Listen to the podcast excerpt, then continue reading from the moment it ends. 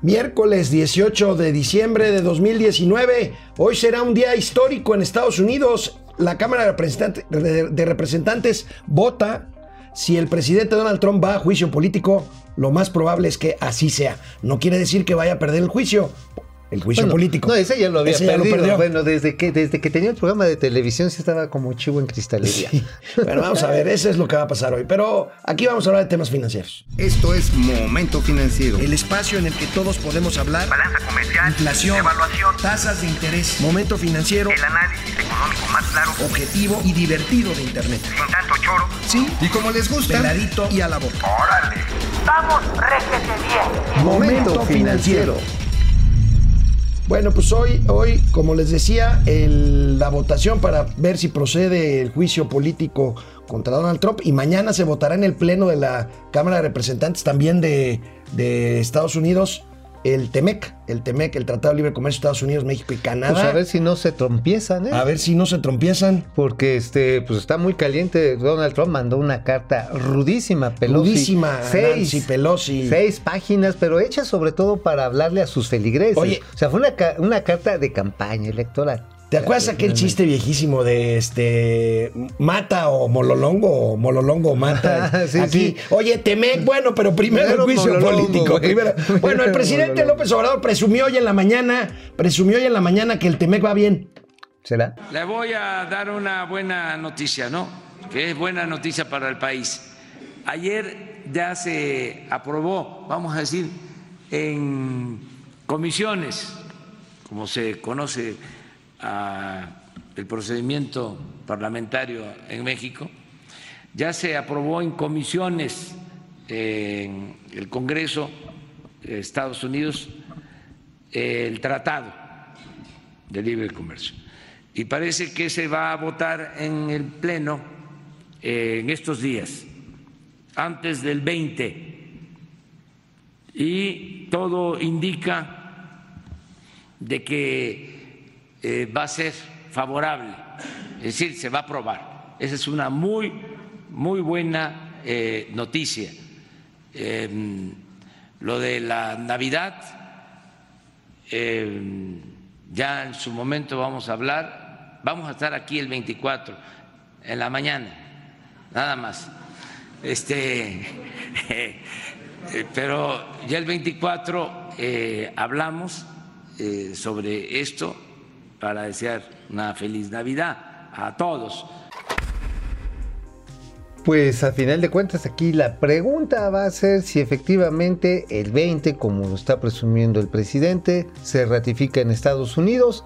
Pero pues para la ratificada que nos metieron, la verdad, está en que no estoy muy seguro que quiera eso de regalo de Navidad. Ahora, por lo pronto, por lo pronto, eh, el presidente eh, anuncia, amenaza que las conferencias mañaneras van a seguir hasta el día 24. Pues por mí que hacía hasta el 6 de enero, pues ya total, ya va a ser su bronca si no le trae nada los santos reyes por andar echando chismes, pero a ver, viene el proceso en Canadá también. Viene el proceso que, en acasa- Canadá. que acaba de hacer un cambio de presidente y este no va a ser tan inmediato. Este probablemente por los propios tiempos del Congreso canadiense, por ahí se ratifique de abril, marzo, más o menos, siendo, pues siendo así eh, muy claritos en los tiempos propios de elección, de reelección eh, eh, eh, y reinstalación de los poderes en Canadá, pues más o menos por ahí va a estar.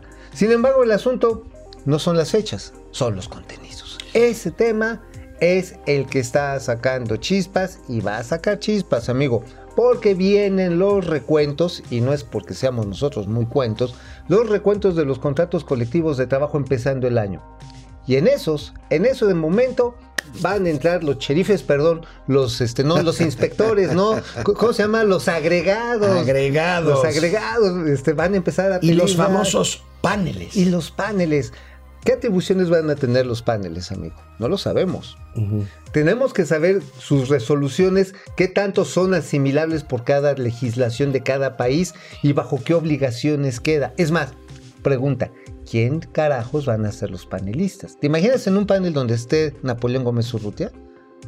No, hombre.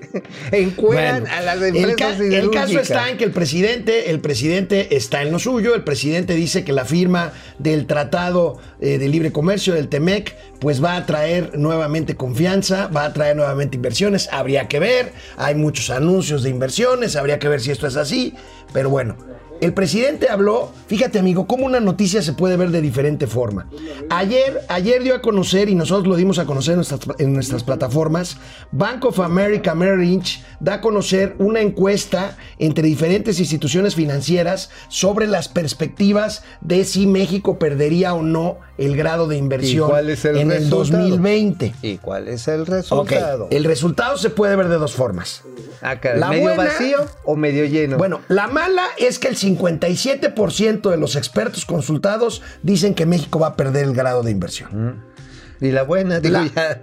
la buena, la buena es que este índice estaba muy arriba hace un año. Hace un año el 80% de estos mismos encuestados pensaban que íbamos a perder el grado de inversión en 2020. Entonces, bueno, ahorita, por ejemplo, si vemos, si vemos la primera plana del economista, habla de que mejoran las perspectivas. A mí se me hace que sigue siendo, mejora confianza sobre el grado de inversión del país. Es una forma de ver la noticia. Por aquí la agarró el presidente López Obrador. Pero 57% expertos Pues sigue consultados siendo mayoría. Sigue siendo mayoría que piensa que vamos a perder quiere inversión en decir- 2020. Pero también quiere decir que hay algo importante en el manejo de las finanzas públicas, que se ha mantenido a fuego y a piedra, piedra y lodo cerrado a evitar a crecer el déficit. Eh, eso es eh, lo presumible, ¿no? Eso es lo Eh, presumible. la- Ahora, el- ¿a qué costo? ¿A qué costo? Bueno, qué costo? al costo de no crecer. Al costo de no crecer, de dejar desabasto en una serie de productos y servicios públicos, eh, a costa, por ejemplo, de no llevar los medicamentos a tiempo,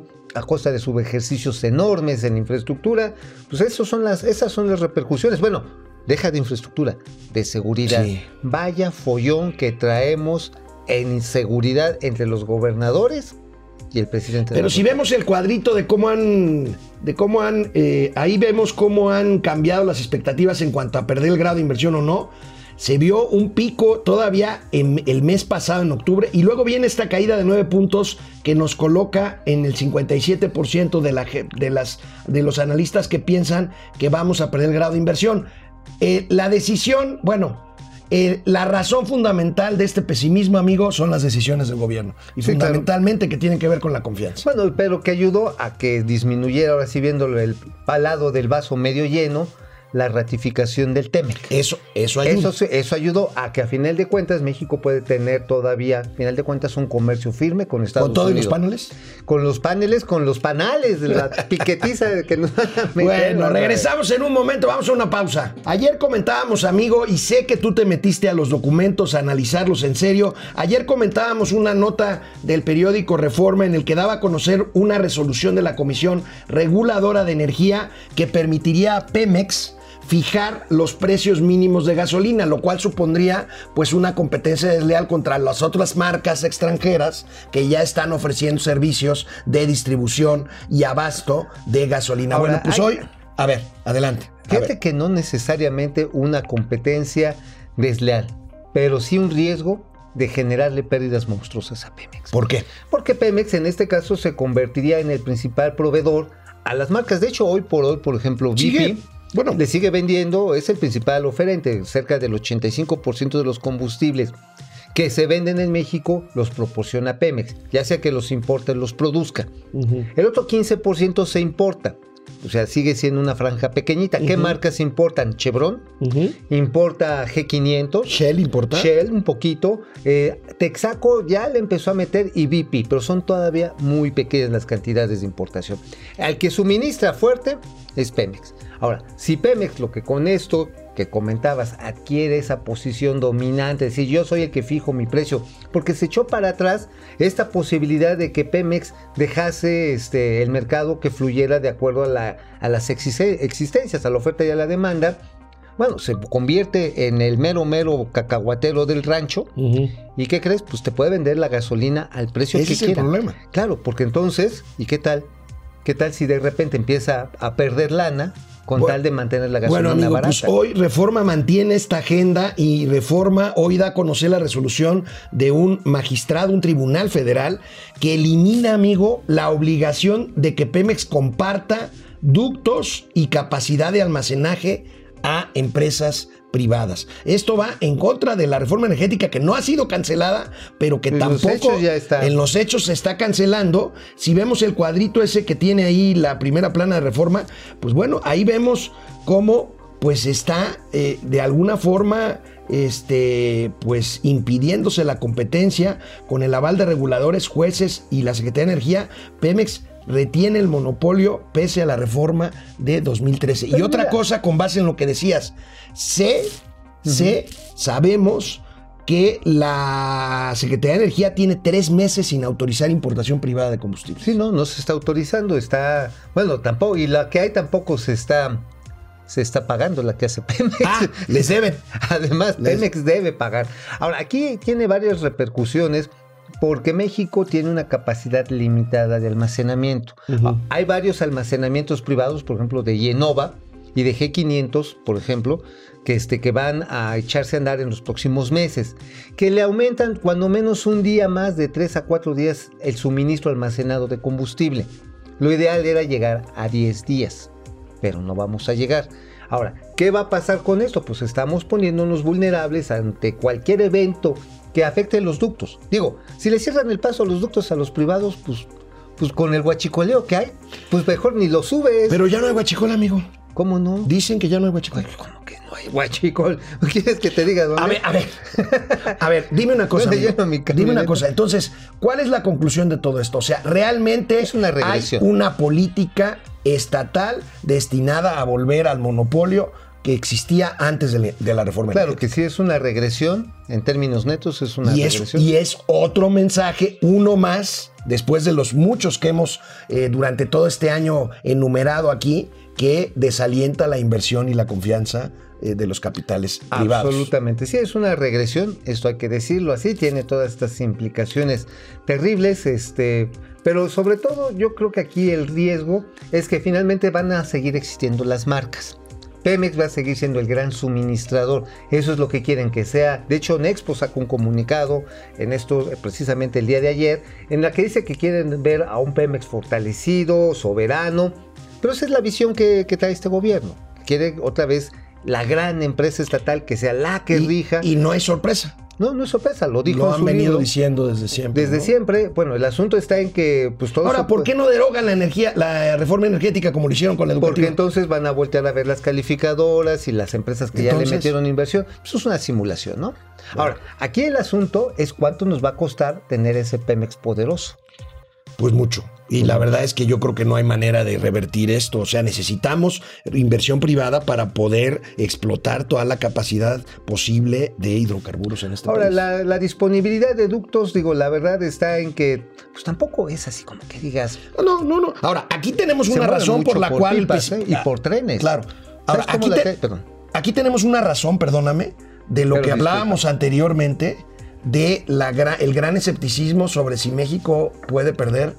De entrada, Pemex va a perder el grado de inversión. Ah, no, pues eso ya está. Y la pregunta, la- ya la pregunta siguiente es si México va a perder el grado de inversión. Pues bueno, si lo pierde Pemex, el efecto dominó es muy cercano. O sea, de verdad, la mitad de la Mira, deuda amigo, vamos a. mexicana. Hay muy buenos comentarios. ¿Por qué no mejor viene, nos ponemos ya, de ya, ya. buenas? Julia León, hola Julia. Julia, Desde gracias, California. Julia. Te queremos. Jesús Saga, buenos días, Días. chamacos.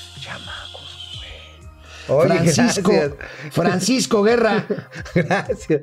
helado, helado el día, helado el miércoles. Sí, por piedad, que alguien ya pare la masacre. ¿A qué se referirá?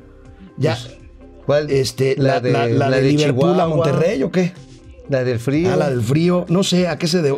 Ah, economía, de aquí hablamos de economía. Ah, no, ¿Se pues- referirá a eso? Pues a lo mejor porque el, con el 0% de crecimiento sí está así como para los difuntos, Híjole. ¿eh? Pepe García, saludos chamacones. Bueno, ¿qué está Hombre, pasando? ya te rejuveneciste. No, es que ¿sabes qué? Están pensando que tú eres Santa Claus y yo tu buen de ayudante. Arturo Lais, ve- vengo del futuro y el 2020 no está tan vertebrado como el 2019. ¿Vertebrada, doña Vertebrada Austeridad? doña Austeridad Republicana que ya tuvo que ir a empeñar el gorrito porque... Héctor Martínez, AMLO quiere monopolizar de nuevo la gasolina, nos quiere regresar al PRI de los 70 pues es un modelo similar, estatista, ¿no? Digo, no hay sorpresa. Itzel Fuentes Bucio, hola, desde San Diego, desde San Hola. Diego, California. Andrés Granados, saludos Masters. Bueno, no, hoy es nuestro Hoy día. sí, ¿eh? no, hombre, hoy- hoy es nuestro día. ¿Qué día de la Guadalupana ni qué ocho cuartos? Hoy la- Híjole. la, canonización de Oh, oh. San Alejandro. No, no, soy beato, pero porque antes es eh, O eres un vato. un beato. El vato Bueno, Alejandro Rodríguez. este, Luis Guillermo Zúñiga, buen, oh, buen, buen día. ¿Podrían explicarme un poco más la discrepancia fiscal con el uso de tarjetas bancarias del próximo año?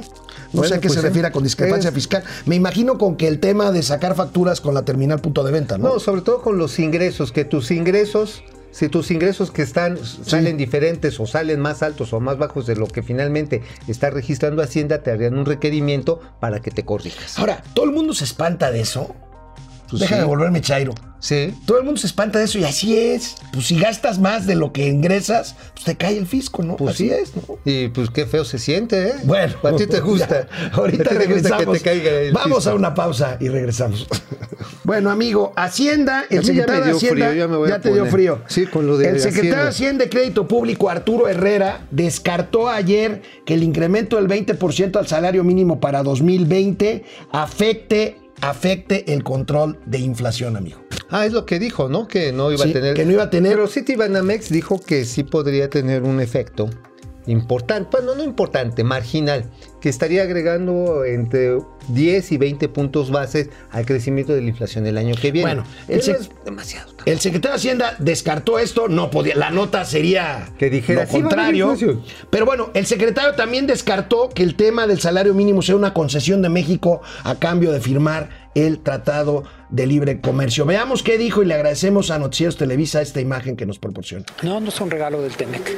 Eso es algo, eso es una deuda histórica. Eh, desde, desde 1982 el salario mínimo había pedido, perdido un 75% de su valor. E- Es esta pérdida incluso precede al primer acuerdo, al primer acuerdo comercial. Es algo que se tenía que venir haciendo independientemente de cuál es eh, eh, la política comercial. Bueno, mira, la verdad está en que dijo algo que es un tema que hemos aquí ya tocado. Dijo que los salarios industriales no se han movido demasiado. De hecho, la secretaria del Trabajo hoy daba una entrevista muy interesante con Luis Cárdenas, nuestros amigos de MBS, y decía que los salarios industriales no, no tienen problema, esos sí se han movido 4%. Puta, Pues qué, qué bueno, ¿eh? 4% pues salieron tablas con la inflación. O sea, en, en términos reales no crecieron. Pero si hay una distancia que el salario medio industrial es de 11 mil pesos con los 3.600 pesos. Esa diferencia fue la que señaló el secretario de, eh, de Hacienda. Es decir, que no está presionando al conjunto de los salarios. Y qué bueno por la gente que tiene como comisionistas, los vendedores de Tupperware, de Vicky Form, Los meseros. los meseros. Tú que trabajas ahí de remamesas, pues también. También, ¿no? También Bueno, eso también me- tiene, me- tiene me lo suyo. toca una parte de la propela. Sí, claro, de la propela. ya no quiero decir nada. A ver. Cayó solito. Póngame hashtag, por favor. Sí, ya. Hashtag. hashtag. Bueno. Bueno, la cuestión está Ay, ay, ay. que está bien que haya subido eso, pero aquellos que no reciben este salario como base, entonces sí han visto su poder adquisitivo achicado. Ahí sí, achicado, sí. Si no quieres Bueno. poder, pues no, ya no Bueno, puedo. ayer el presidente López Obrador recibió en su oficina de Palacio Nacional al presidente Ah. global de AT&T, esta empresa telefónica que compite con Telcel en México, lo que antes era Yusacel. Este, Randall Mm. Nextel. Era Nextel, porque también se compraron Unifón y se compraron Yusacel. Yusacel. Se compraron Bueno, lo que pasa es que Unifón había comprado Yusacel. Exacto. A los Peralta. Pero les ha ido del mega rabo. ¿eh? Bueno, son, este, el Mega presidente lo presumió en Twitter. Eh, AT&T tiene 18, mi- 18 millones 600 mil suscriptores en México. Creo que no les está yendo así como que muy bien. 14.8%. Ahí tenemos la foto con Randall Stevenson. Compromete más inversiones en México, fortalecerán sus operaciones, implicará incrementar la competencia para nuestros amigos que nos escuchan en Spotify. Pues es el tweet que subió ayer el presidente López Obrador sonriente, fotografiándose con el CEO, con el presidente mundial de ATT. fíjate que aquí es importante mencionar por qué lo viene a hacer en este momento. O sea, no es porque sea Santa Claus o ande promoviendo sus teléfonos para fin de año, sino porque viene una decisión muy importante del Instituto Federal de Telecomunicaciones que se supone autónomo, se supone nada más.